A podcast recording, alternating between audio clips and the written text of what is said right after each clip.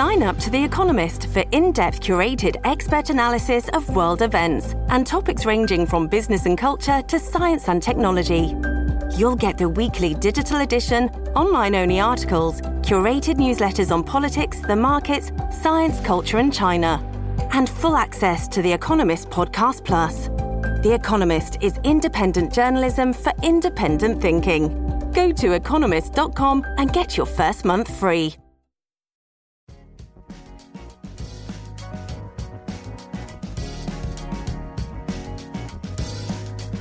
Al día con Tribunito por la mañana.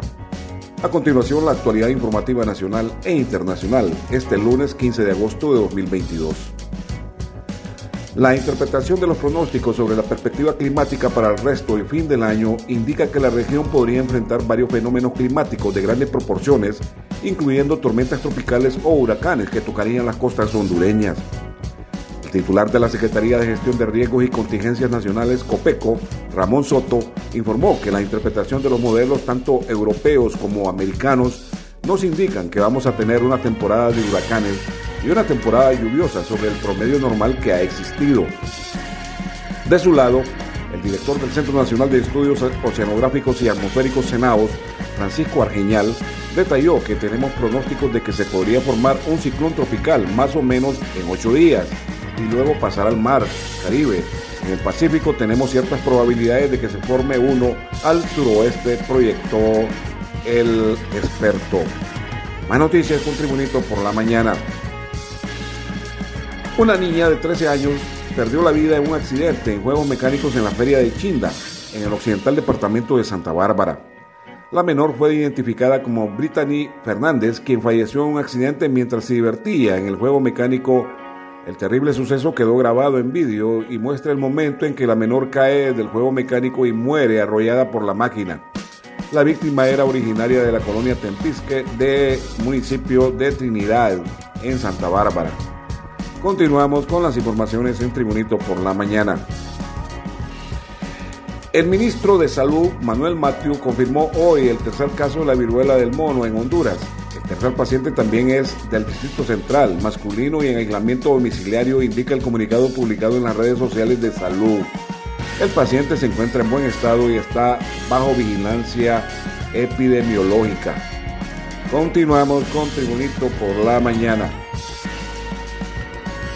La joven cantante hondureña Cecia Sainz se convirtió este domingo en la ganadora del primer lugar del concurso musical mexicano La Academia 20 años la Leona de Honduras, como le llaman, hizo historia convertir en la primera hondureña en ganar el primer lugar del popular concurso mexicano de canto.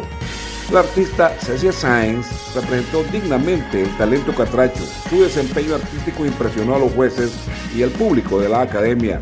20 años, el popular concurso de canto mexicano.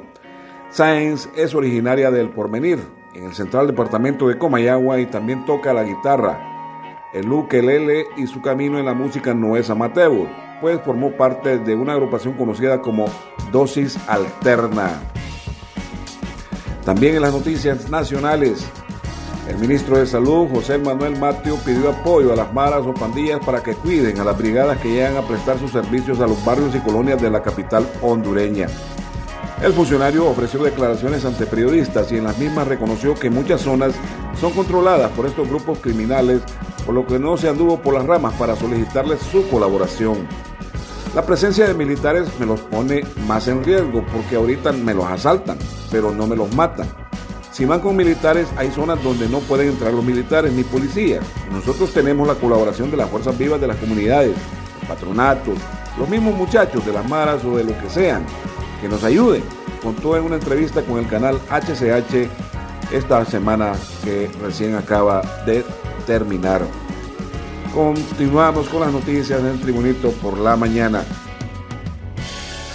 La Sala de lo Penal de la Corte Suprema de Justicia, por unanimidad de votos, revocó la medida de prisión preventiva a favor del subcomisionado retirado de la Policía Nacional, Jorge Alberto Barralaga Hernández, y su ex nuera Monse Paola Fraga, ambos condenados por el delito de lavado de activos en perjuicio de la economía de Honduras. Lo anterior se da luego que la defensa de ambos encausados solicitara una audiencia de revisión de medidas ante los magistrados de esa sala. puesto que los dos ya cumplieron con la mitad de la sentencia a la que fueron condenados y que aún esta causa penal no tiene carácter de firme. Así, la sala de lo penal falló declarar con lugar la solicitud presentada por la defensa privada revocando la medida cautelar de prisión preventiva impuesta a los acusados Jorge Alberto Barralaga Hernández y Monse Paola Fraga Duarte, sin perjuicio del cumplimiento de otras medidas cautelares impuestas por proceso judicial distinto al presente. También en las noticias nacionales, el secretario del Congreso Nacional, diputado Carlos Zelaya, manifestó que se debe investigar la remodelación de oficina del Banco Hondureño para la Producción y la Vivienda Manprovi. Se refirió al gasto de medio millón de lempiras para la remodelación de la oficina del presidente de Manprovi, Edwin Araque. He estado dos o tres veces en su oficina y fui unas semanas después de que lo pusieron. He ido dos o tres veces más y he visto la misma oficina. No sé a qué oficina se refieren que haya reparado, señaló Zelaya.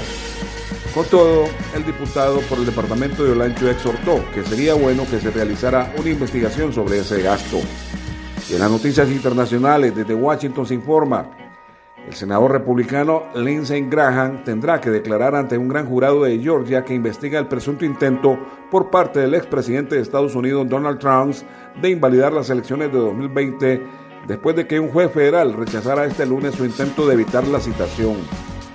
El tribunal determina que el fiscal de distrito ha demostrado circunstancias extraordinarias y una necesidad especial del testimonio del senador Graham sobre cuestiones relacionadas con supuestos intentos de influir o interrumpir la administración legal de las elecciones, junto este lunes el juez Lane Martin en declaraciones recogidas por la prensa local.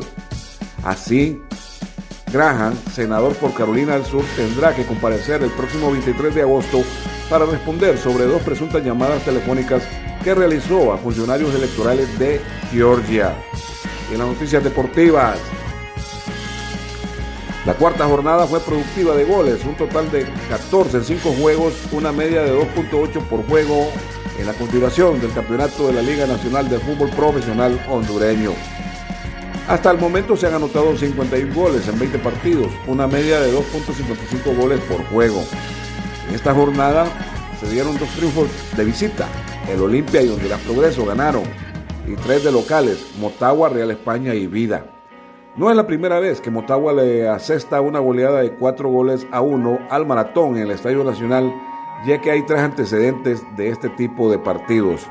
Por su parte, el Club Olimpia de la mano del técnico argentino Pedro Troglio vuelve a sonreír y asuma cuatro triunfos, uno de local ante Victoria y tres de visita ante Vida, Maratón y Onlancho FC al que derrotó este domingo que acaba de terminar. El Honduras Progreso, por su parte, de la ciudad ribereña, tuvo que esperar cuatro partidos para volver a ganar, ya que el clausura 2021-2022 lo terminó con triunfo de 3-1 sobre el descendido Platense.